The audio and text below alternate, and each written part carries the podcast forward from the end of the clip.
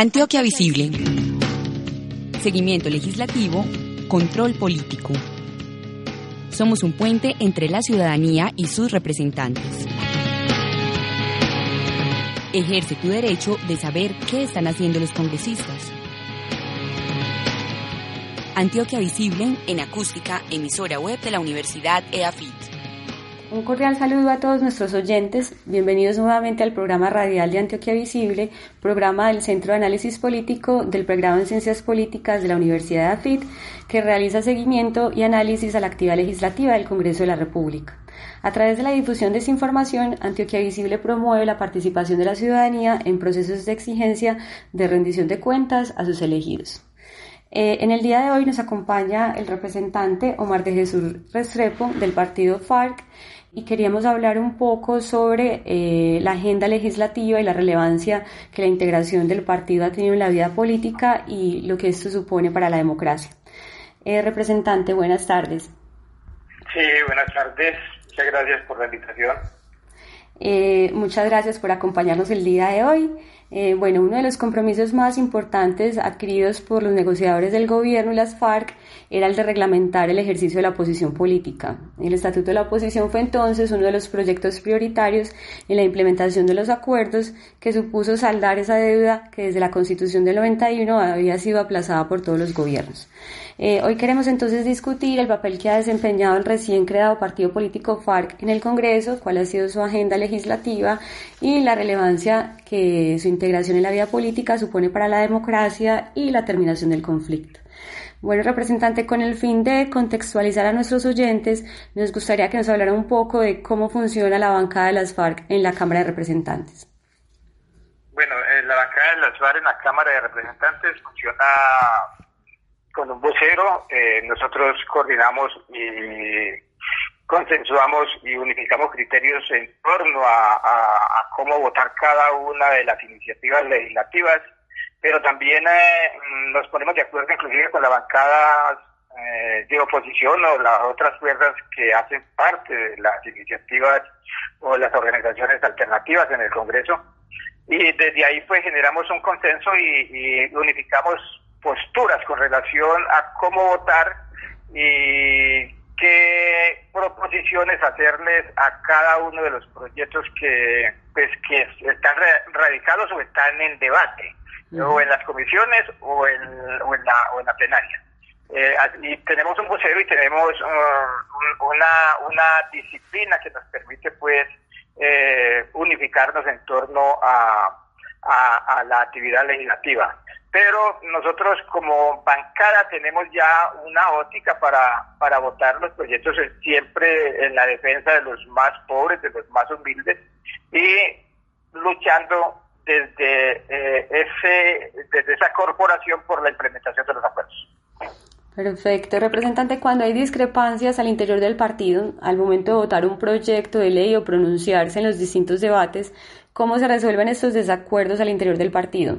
¿Qué papel juegan, por ejemplo, los intereses locales al momento de tomar las decisiones dentro del partido?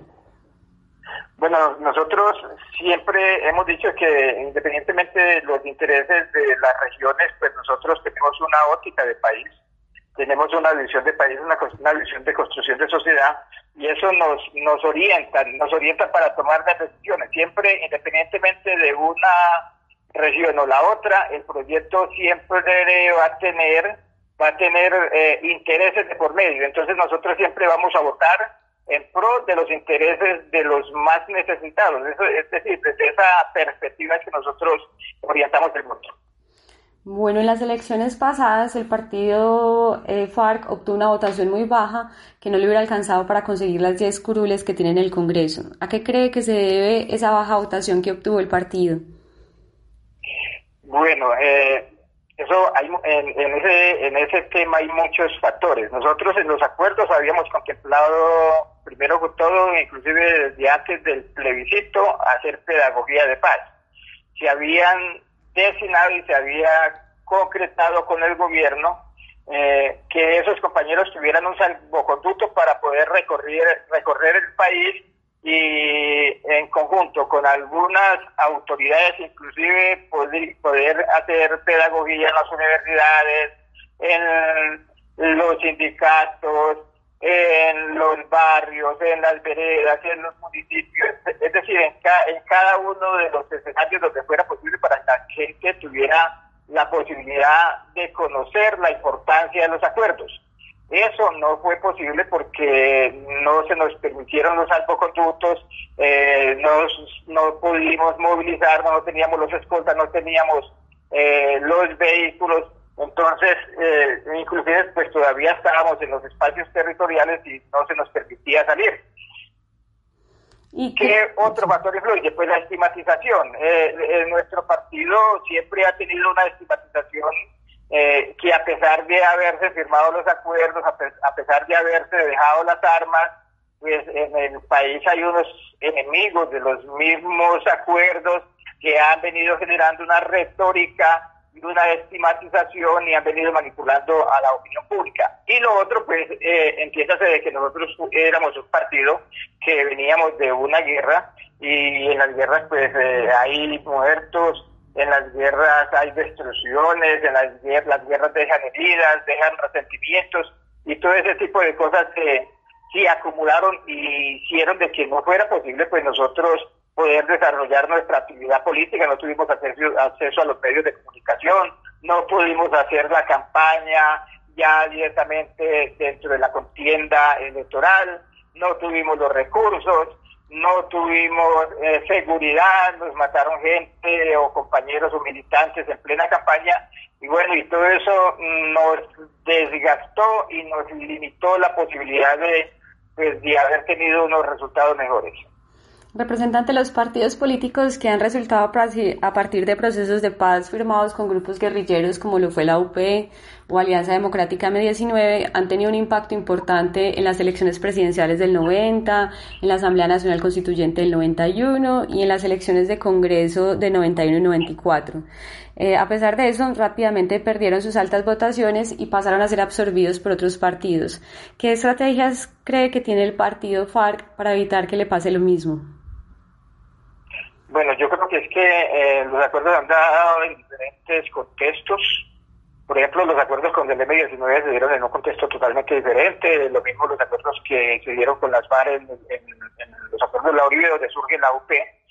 Eh, todavía no había en, en, el país esa retórica mm, de estigmatización, de, digámoslo así, de, de, de desprestigio hacia la lucha armada y el, un partido firmar un acuerdo pues era, digámoslo así, un, gesto muy importante para la opinión pública, para la sociedad mm, de paz y por eso ellos tuvieron la posibilidad de tener esos resultados, además porque eran, eh, eh, es, decir, acuerdos esperanzadores que, y además la gente pues tenía muchas expectativas y muchas necesidades de cambio. Nosotros eh, firmamos unos acuerdos en, un momento todavía mucho más difícil, donde la guerra ya estaba más polarizada, muchos más muertos, muchos más óleos, eh, porque después de los acuerdos de la Uribe, la sociedad comenzó a, polarizarse más entre amigos y enemigos de la paz.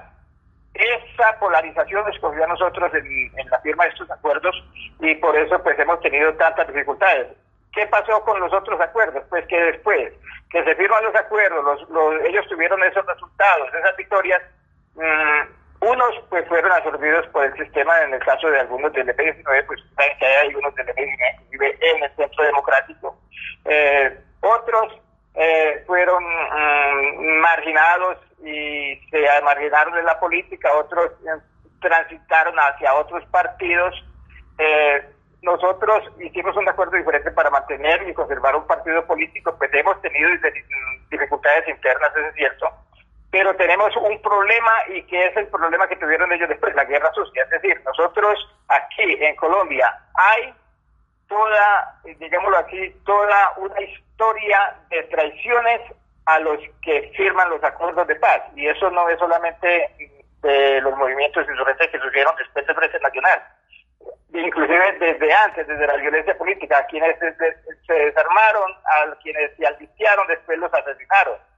Eh, los asesinaron a través de, de, en ese tiempo pájaros, pero son los mismos, las mismas balas paramilitares. Ahora nosotros pues también estamos siendo asesinados, estamos siendo desplazados, estamos siendo estigmatizados y los acuerdos pues no se han cumplido, o sea, no hay, los acuerdos implicaban una reforma política para desarrollar el ejercicio de la política en igualdad de condiciones como un partido que surge unos acuerdos de paz, pero que también se le garantizaran los mismos derechos a otras organizaciones políticas minoritarias del país, pero no la reforma política no ha sido posible. Entonces hay, una, una serie de dificultades por el clientelismo, usted sabe que aquí el sistema político se reproduce a través del clientelismo, sigue la, la, la, la, represión, la estigmatización, la falta de garantías, eh, bueno, todas esas ventajas que tienen otros a través de la corrupción y a través del clientelismo que nosotros como una fuerza que tenemos otro tipo de mirada y otras perspectivas de política, pues no lo hacemos porque nosotros con la corrupción no estamos de acuerdo, pero tampoco con el clientelismo nosotros tenemos una visión de una sociedad del país totalmente diferente a la de los partidos tradicionales. Entonces esa es la realidad, que después que se firman los acuerdos, pues viene la guerra sucia y vienen los asesinatos, vienen los desplazamientos y entonces los que deberían reincorporarse y tener las mismas garantías de un acuerdo, pues no las tienen, porque entonces eh, tienen que enfrentarse a una gran cantidad de sectores que son totalmente enemigos de los cambios en el país y los acuerdos son para eso, para establecer cambios. Representante, y pasando un poquito a la relación que tienen ustedes con sus electores, ¿de qué manera se comunican los representantes del partido FARC con los ciudadanos del departamento? ¿Cuáles son esos vínculos o esos mecanismos que utilizan eh, para comunicarse con sus electores o con el resto de ciudadanos del departamento? Bueno, nosotros tenemos una audiencia que es eh, principalmente pues, los más pobres del país, en las ciudades los que están desempleados, eh, eh, los que no tienen vivienda, los que no tienen posibilidad de vivir plenamente, los que viven de la economía del rebusque, eh, los que no tienen la posibilidad de tener servicios básicos o garantizados de manera digna, eh, los que no tienen la, el derecho a la vida garantizada, bueno, hacia esas, hacia esa población, hacia esos servicios sociales, pues nosotros hemos venido realizando audiencias, hemos venido desarrollando encuentros con ellos en los diferentes escenarios, con los sindicalistas, con los profesores, con los sin vivienda, con los desempleados, con los vendedores ambulantes. Y en el territorio rural, pues nosotros tenemos la bandera de los acuerdos de la paz, que tiene que ver con la implementación de los acuerdos en lo que tiene que ver con el punto uno de reforma rural integral, tierra para los campesinos que no tienen. Entonces hemos venido visitando las comunidades, hemos venido hablando con los sin tierra, con los que necesitan la restitución de la tierra, pero también con los que se han visto obligados a sembrar los cultivos de uso ilícito. Hemos venido hablando con ellos, con los pequeños productores. Eh, eh, esa es una forma de comunicarnos pues, a través, y también a través de las redes sociales. Y lo hacemos de manera directa eh, a través de los diferentes ejercicios de las audiencias públicas, de los debates y a través de los proyectos de ley que nosotros hemos venido radicando para la vivienda rural, para la salud rural, para mm, el derecho a la vida, bueno, todas esas iniciativas, la salud reproductiva, bueno, todas esas iniciativas que nosotros hemos venido radicando eh, en el Congreso es con el objetivo de decirle a la gente que nosotros estamos legislando para los más pobres del país. ¿Y cómo pueden participar los ciudadanos de ese proceso de toma de decisiones del partido? ¿Cómo puede un ciudadano? Porque la rendición de cuentas no solo entendía como que los representantes comuniquen a los ciudadanos las decisiones que toman, sino también como ese proceso de diálogo entre los ciudadanos y sus representantes, qué espacios eh, o a través de qué mecanismos un ciudadano puede participar de ese proceso de, o de las discusiones del partido. ¿Cómo funciona? Bueno, bueno, nosotros los que estamos en el Congreso, pues lo hacemos a través de, unas audiencias. Nosotros, por ejemplo, radicamos un proyecto, pero el proyecto antes de, que sea debatido, pues eh, eh, consultamos la opinión de, la gente. Si es un proyecto, por ejemplo, para los paneleros que estamos eh, impulsando uno ahora, pues vamos y, y, lo construimos con los paneleros, o sea, con los productores de la panela, con los pequeños, con la panelería, con la panela artesanal. Lo mismo para los, la minería informal también hemos venido haciendo audiencias y recibiendo de ellos pues, los insumos, las iniciativas. Y recogemos esos insumos, esas propuestas y las incluimos en el, en el proyecto. pero también rendimos cuentas a través de, pues, de ejercicios, eh, digámoslo así, de foros, de reuniones, de mm, diferentes encuentros con las comunidades en los barrios y en, y en los territorios. Pero sí, cuando hay una iniciativa, pues nosotros siempre la ponemos a disposición de ellos o cuando nos toca ser ponentes de un proyecto, nosotros siempre les consultamos a los sindicatos cuando tiene que ver con el de la seguridad social o del derecho laboral, se las consultamos a ellos a ver qué le aporta para nosotros incluirlo en la ponencia y en la pelea del mismo debate. Pues yo, yo por ejemplo, soy ponente coordinador de un proyecto de ley que tiene como propósito mm, mm, rebajar la jornada laboral de 48 a 36 horas. Y, y ya le hice una audiencia, esa audiencia se la hice el, el, viernes y, y, escuchamos a los gremios, escuchamos a los empresarios, escuchamos a los académicos, escuchamos al gobierno y escuchamos a los trabajadores por medio de sus organizaciones sindicales. Esa es una forma pues como de nosotros democratizar el ejercicio de la política legislativa en el país. Y pasando entonces a esos proyectos de ley que ha presentado el partido FARC, ¿cuál cree que son los proyectos de ley y las intervenciones que diferencian al partido del resto eh, de opciones políticas que tenemos en el Congreso? Lo que pasa es que en, el Congreso pasan muchos proyectos que, que medio, medio hacen cositas que, pero que no resuelven el problema.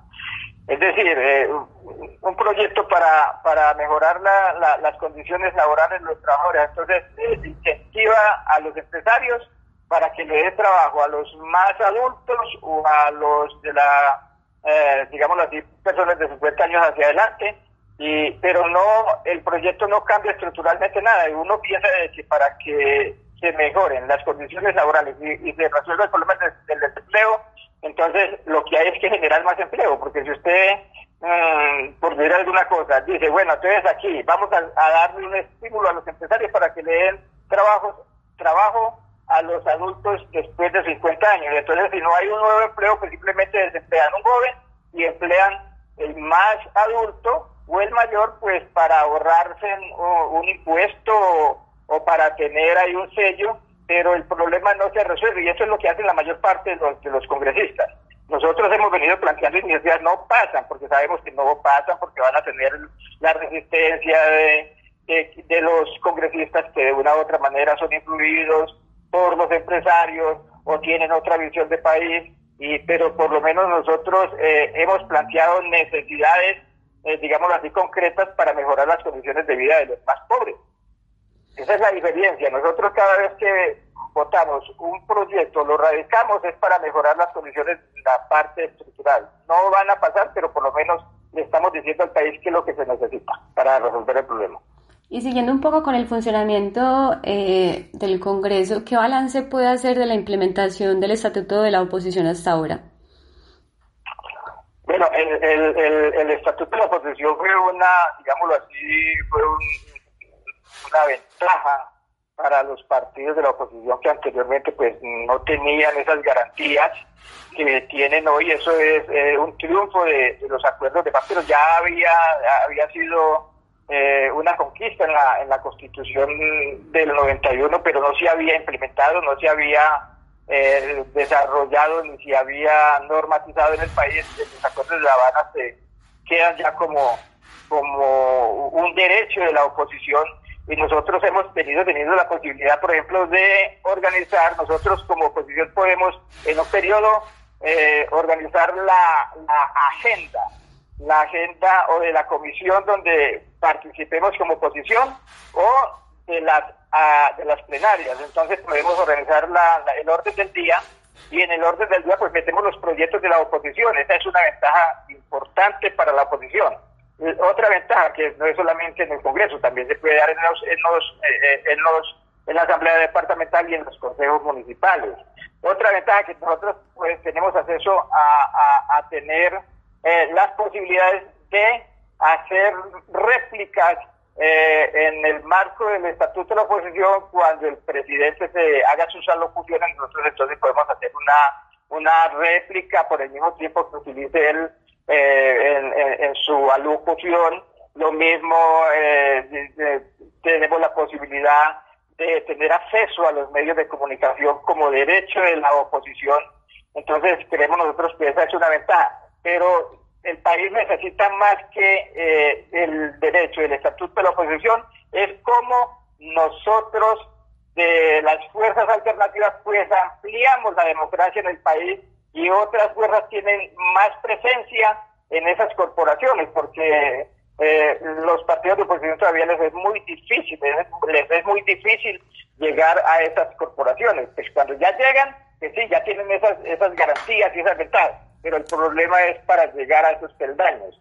Entonces creemos nosotros que es necesario en el país una reforma política que democratice la sociedad y que le permita a los, a, los sectores políticos alternativos pues también llegar en igualdad de condiciones como llegan los otros partidos tradicionales. Lo que pasa es que ahí hay unas cosas que, a las que mm, esos partidos se oponen porque, bueno, tienen privilegios y, y, como están las normas, pues son, son beneficiosos para ellos, eh, tienen ventajas para ellos y desventajas para las fuerzas políticas mm, alternativas. Eh, representante, ¿y cuáles han sido, cómo han sido las relaciones de coordinación con los demás partidos de oposición? ¿Cómo se organizan eh, para funcionar de una forma cohesionada o no hay muchos mecanismos para coordinarse entre ustedes? Sí, nosotros tenemos unos voceros. A través de los voceros, pues sí hacen las coordinaciones. Tenemos un chat, hacemos reuniones. Eh, tenemos, eh, digámoslo así, algunos espacios donde intercambiamos eh, cuando, cuando nos podíamos reunir presencialmente, eh, que estábamos revisando desde el Congreso, desde el Capitolio, pues nosotros nos reuníamos pues, cada 15 días y en esos 15 días pues, nos poníamos de acuerdo para los proyectos eh, de ley o de acto legislativo que fueran de carácter estratégico. Por ejemplo, los presupuestos, nosotros ahí nos unificábamos eh, proyectos de acto legislativo, también nos unificábamos los proyectos que tuvieran que ver con lo de la paso para desmontar digámoslo así, ya conquistas logradas en la paso para ampliar el proceso de paso, mejorarlo, pues ahí también nos poníamos nosotros de acuerdo.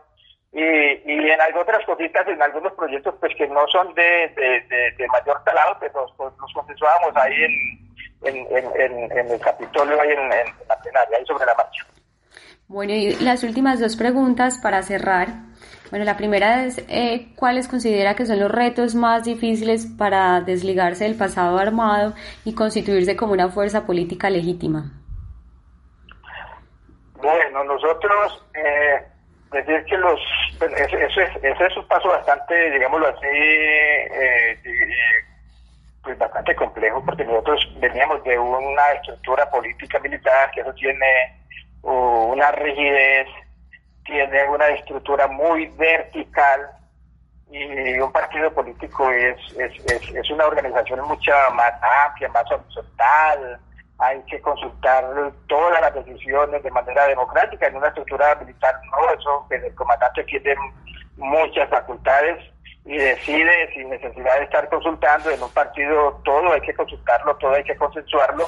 Entonces, eh, todas, todo ese tipo de cosas, pues para nosotros fueron difíciles, mm, han requerido tiempo, todavía tenemos dificultades.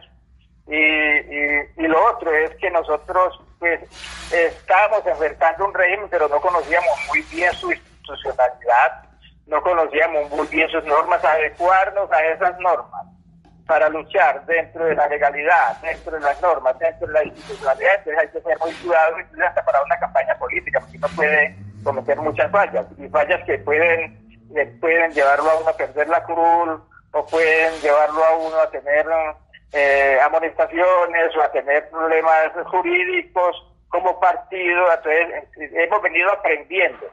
Y, y, y, y, hemos venido aprendiendo sobre la marcha, porque el, partido nuestro pues tenía unas estructuras clandestinas, pero también andaban en la clandestinidad. Eh, y nosotros andábamos en la lucha armada, entonces eh, siempre ha sido difícil, no ha sido fácil, pero ahí estamos. ¿Y qué ha hecho el partido para contrarrestar el posible efecto negativo que puede tener eh, la decisión de las disidencias de regresar a las armas? Nosotros hemos venido diciendo al, país que no estamos de acuerdo con la lucha armada. Y eso lo sabe la sociedad, que estamos apostando a la lucha por la vía de las ideas y única arma el uso de la palabra. Y nosotros que hace demasiado la sociedad, que no estamos de acuerdo que eso, que ellos se hayan apartado del proceso, mm, lo criticamos, no estamos de acuerdo porque nosotros cuando dimos el paso, lo dimos a través de un acuerdo de la décima conferencia, todos estuvimos de acuerdo con el proceso de paz, todos estuvimos de acuerdo con desarmarnos, todos estuvimos de acuerdo con hacer la lucha a través de la institucionalidad, a través de la legalidad. Entonces, dimos ese paso. Lo que pasa es que algunos se arrepintieron. Unos no llegaron siquiera a la conferencia, sino que se quedaron por fuera. Otros llegaron, como Iván Márquez, después eh, se arrepintió y se volvió otra vez a armar. Pero bueno, nosotros eh, hemos venido haciendo pues esa, esa, esa, ese deslinde y, hemos venido diciéndole y demostrándole al país que todos nosotros estamos comprometidos con la paz, por eso hemos venido pidiendo perdón, hemos venido reconociendo verdad, nos hemos venido presentando ante la instancia judicial que nos, nos corresponde o, o quien les corresponde ser nuestro juez, que es el hemos venido ayudando a, entregar los cadáveres a través de la Comisión de la Búsqueda de Desaparecidos, de los que tenemos nosotros conocimientos. Hemos venido ayudando a la descontaminación de territorios, ayudamos a convencer a los campesinos para que se vincularan al proyecto de sustitución de cultivo. Otra cosa es que el gobierno no les haya cumplido.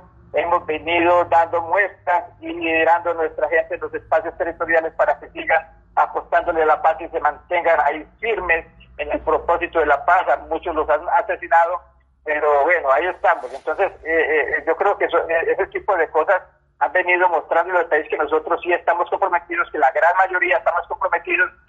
nosotros nos desarmamos como 3.500 o 700, todavía hay 13.000 y esos 13.000 están totalmente monitoreados por el gobierno a través de sus diferentes agencias. Representante, muchas gracias por habernos acompañado. Para Antioquia Visible es muy importante eh, estas entrevistas eh, con los congresistas como una forma de acercar a los ciudadanos a sus representantes. Entonces quiero agradecerle por habernos acompañado y habernos dedicado este rato. Em, y bueno, no sé si quisiera decir unas últimas palabras. Bueno, no, pues muchas gracias y un saludo cordial para la audiencia para quienes nos escuchen en este momento y decirles que nosotros estamos comprometidos con la paz, que vamos a hacer unas peregrinaciones para pedirle al gobierno que eh, nos garantice la vida y que implemente los acuerdos que él todavía tiene dos, dos años de, en su periodo de gobierno para que demuestre al país que en realidad sí está y quiere eh, la paz para los colombianos, para la reconciliación de los colombianos, pero para eso se requiere desmontar el paramilitarismo, para eso se requiere la implementación de los acuerdos, desmontar las causas de la que generan la violencia en los territorios, la pobreza, la falta de tierra, la, falta de carreteras, de proyectos productivos, eh, que le garanticen la vida a los reincorporados, que ellos dejaron las armas creyendo en la institucionalidad y creyendo que el Estado les iba a garantizar la vida, pero hasta el momento eso no ha sido posible. Llevamos más de, de, 234 compañeros asesinados, eh, pero también muchos líderes asesinados en el país. Entonces, eh, la paz es con vida y con justicia social. Muchas gracias y que pasen una feliz noche. Representante, de nuevo, muchísimas gracias. Muchas gracias, como siempre, a nuestros oyentes por acompañarnos en nuestra nueva emisión. Antioquia Visible. Seguimiento legislativo, control político. Somos un puente entre la ciudadanía y sus representantes. Ejerce tu derecho de saber qué están haciendo los congresistas. Antioquia Visible en acústica, emisora web de la Universidad EAFIT.